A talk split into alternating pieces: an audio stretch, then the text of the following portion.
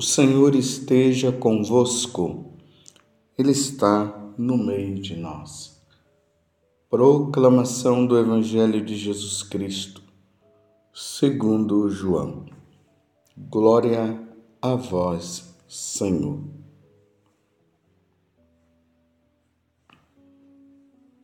Seis dias antes da Páscoa, Jesus foi a Betânia onde morava Lázaro, que ele havia ressuscitado dos mortos. Ali ofereceram a Jesus um jantar. Marta servia e Lázaro era um dos que estavam à mesa com ele.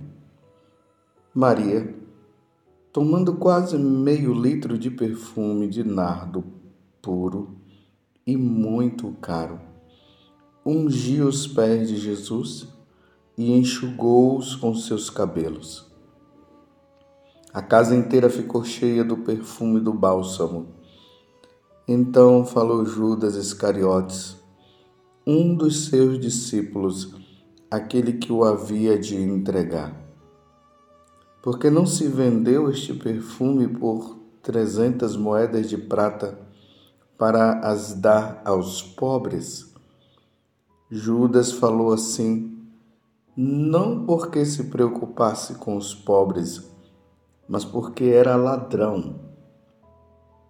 Ele tomava conta da bolsa comum e roubava o que se depositava nela. Jesus, porém, disse: Deixai-a. Ela fez isto em vista do dia de minha sepultura. Pobres, sempre os tereis convosco enquanto a mim nem sempre me tereis. Muitos judeus, tendo sabido que Jesus estava em Betânia, foram para lá, não só por causa de Jesus, mas também para verem Lázaro, que Jesus havia ressuscitado dos mortos. Então, os sumos sacerdotes decidiram matar também Lázaro, porque, por causa dele, muitos deixavam os judeus e acreditavam em Jesus. Palavra da salvação, glória a vós, Senhor. Meus irmãos e minhas irmãs, estamos na Semana Santa, a semana maior, a semana em que a igreja a Igreja Católica para para meditar, para refletir a última semana de nosso Senhor Jesus Cristo. O que aconteceu antes da sua morte? O que levou à sua morte? E de maneira especial, nesses três dias que antecede o Tríduo Pascal, que começa na quinta, quinta, sexta e sábado, e no domingo nós já teremos a celebração da Páscoa, onde celebraremos com muita alegria a ressurreição de nosso Senhor Jesus Cristo. A igreja coloca como ponto ou pano de fundo a pessoa de Judas. Lembremos que os evangelistas sempre que vão se referir a Judas, ali quando fala da questão da escolha dos apóstolos, ali sempre no final eles colocam Judas Iscariotes, aquele que o traiu, o traidor. Interessante que a igreja não deixa, ou melhor, os apóstolos não deixaram de falar isso. Dentre os doze havia o traidor. E hoje, segunda-feira, depois na terça-feira e quarta-feira, a pessoa do, de Judas vai ficar destacada. Hoje, nós vimos aqui uma coisa muito interessante. Jesus estava ali em Betânia, na casa de Marta, Maria e Lázaro. Nós estamos no capítulo 12, depois, se vocês quiserem ler o capítulo 11 do Evangelho de São João, vocês vão ver a ressurreição de Lázaro, como aconteceu. Então, os irmãos estavam ali celebrando, comemorando esse momento sublime. Lázaro, que estava morto há quatro dias, Jesus o ressuscitou. Jesus é Deus, ele tem o poder sobre a morte. E na sexta-feira, ele morrendo vencerá a morte, e no domingo de madrugada, ele vencerá mais a morte ainda, ressuscitando. E, óbvio, os irmãos estavam comemorando e Jesus estava lá, foi convidado. E aqui nós vemos que Maria, ela vai lá, pega meio litro, quase meio litro de perfume de nardo puro e muito caro, e vai ungindo os pés de Jesus e enxugou com seus cabelos. Uma forma de agradecimento, uma forma de louvor. Temos muito que agradecer a Deus. Nós temos muito que agradecer. E Judas, agora a pessoa de Judas aparece, tá vendo? E aí ele faz aquela pergunta: quanto desperdício? Não poderia pegar esse dinheiro e ter dado aos pobres? Por que não se vendeu este perfume por 300 moedas de prata para as dar aos pobres? Aí João deixa bem claro. Ele não estava fazendo isso porque ele estava lembrando dos pobres. Ele estava fazendo isso porque ele era ladrão. Ele tomava conta da bolsa comum e roubava o que se depositava nela. Depois Jesus vem e fala que pobres sempre tereis. Então isso aqui precisa ficar bem claro, meus irmãos. Neste mundo nós teremos essas classes, a classe dos ricos e a classe dos pobres. Jesus está deixando isso bem claro essa história de que esse mundo um dia vai ter uma grande revolução e não vai mais existir pobre, só vai ter rico, todas as pessoas serão livres das necessidades, isso é mentira. Pobres sempre teremos neste mundo. No céu não existirão os pobres, não existirão os pobres, mas aqui teremos. E os ricos estão aí para praticar a caridade, para ajudar os pobres, sim. É necessário que os pobres sejam beneficiados pelos ricos. Os ricos que não ajudam os pobres, os gananciosos, não herdarão o reino dos céus, como nós vimos lá na parábola que está no Evangelho de São Lucas, de daquele rico que desprezava o pobre Lázaro e ali nós vimos o que aconteceu com ele.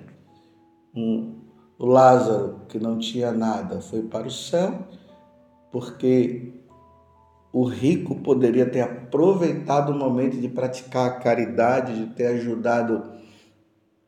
No caso, o Lázaro não ajudava, fazia aquelas festas grandes e até jogava comida fora, provavelmente, porque nas festas sobra muita coisa.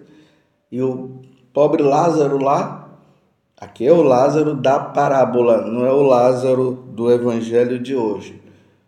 Irmão de Marta e Maria, é o outro Lázaro. E ele não ajudava Lázaro, e aí Lázaro foi para o céu. Não porque ele era pobre, porque tem pobre que não se salvará também. Tem muito pobre orgulhoso, é, prepotente, tem muito pobre que não quer saber de Deus. Eu estou falando isso para nós observarmos que o foco Não é eu sou pobre, eu vou para o céu. Não, tem muito pobre que se perdeu, como tem muito rico que se salvou, e tem muito rico que se perdeu, e tem muito pobre que se salvou. Enfim, voltemos ao Evangelho. Jesus então está deixando bem claro que pobres sempre tereis, mas o gesto dela jamais será esquecido. E aí, mais uma vez, as autoridades religiosas, vendo esse grande milagre que Jesus havia feito, com o propósito de matar Jesus. E isso na sexta-feira nós veremos a narração da paixão do Senhor e ali será falado sobre a morte de Jesus. Enfim, voltemos para Judas.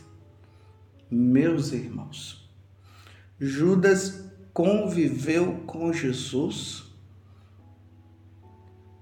estava com os apóstolos, ele recebeu também o poder de expulsar os demônios, de anunciar a boa nova. Então, ali no Evangelho de Lucas 10 e Mateus 10, quando Jesus envia os discípulos, Judas também foi, pregou o evangelho, ele expulsou também os demônios, ele viu muitas conversões, mas o coração de Judas foi se apegando, se apegando, se apegando ao dinheiro. Judas não soube lidar com o dinheiro. E aí ele trocou Jesus pelo dinheiro. Vocês estão entendendo? Se apegou ao dinheiro. O coração de Judas não estava na eternidade. O coração de Judas não estava em nosso Senhor Jesus Cristo. O coração de Judas estava na riqueza. Lembremos que no Evangelho de São Mateus, no capítulo 6, versículo 21, lá diz assim: Onde está o teu tesouro, lá também está teu coração. Qual o teu tesouro? É Jesus ou o apego? O apego em especial à riqueza ao ou ao dinheiro Aonde está teu coração? Qual é o teu apego? Ali onde está o teu coração, aonde está o teu apego, ali estará o teu Deus. O coração de Judas não estava em Jesus Cristo. O coração de Judas estava no dinheiro. No versículo 24, também do Evangelho de São Mateus, Jesus também vai dizer: Ninguém pode servir a dois senhores, porque odiará um e amará o outro, ou dedicar-se a um e desprezará o outro. Ninguém pode servir a dois senhores. Ou nós servimos a Deus como nosso Senhor, e Ele é nosso Senhor, ou nós teremos que servir a Mamon, o Deus do dinheiro. E aqui eu deixo bem claro: ou se serve a Jesus Cristo, ou se servirá ao diabo. Se lembram que ele falou para Jesus que ele era dono de todas essas riquezas? Quem se apega à riqueza se perderá. Mas quem desprezar a riqueza por amor a nosso Senhor Jesus Cristo, e é bom entender isso, por amor a Jesus Cristo, ganhará o céu. Acumulai tesouro no céu, disse nosso Senhor Jesus Cristo. Na primeira carta de São Paulo a Timóteo, capítulo 6, versículo 10, ele vai dizer: A raiz de todos os males é o amor ao dinheiro, acossado pela cobiça, alguns se desviaram da fé e se enveredaram em muitas aflições. A raiz de todos os males é o amor ao dinheiro. Infelizmente, Judas se apegou ao dinheiro. E João está deixando bem claro aqui. Ele era um ladrão. Ele se apropriou do dinheiro que ele era responsável ali da comunidade dos apóstolos, porque nós vimos lá no capítulo 8 do Evangelho de São Lucas as mulheres que ajudavam os apóstolos, elas que tinham sido convertidas, e ali fala em Maria Madalena, que havia expulsado, Jesus havia expulsado sete demônios delas, e essas mulheres começaram a seguir Jesus e ajudavam ali também. Quantas pessoas ajudavam? E Judas tomou posse daquele dinheiro e tomou se tornou um ladrão. Ou seja, uma parte ele deixava, mas a outra parte ele guardava para si. Um ladrão. Sabemos que o roubo, o furto é um pecado mortal. Quem morre com esse pecado não se salva. Aqui eu quero falar para vocês, vocês que são católicos, nós que somos católicos, você que trabalha no banco, você que é responsável de uma certa forma do dinheiro ali da paróquia, o dinheiro do dízimo.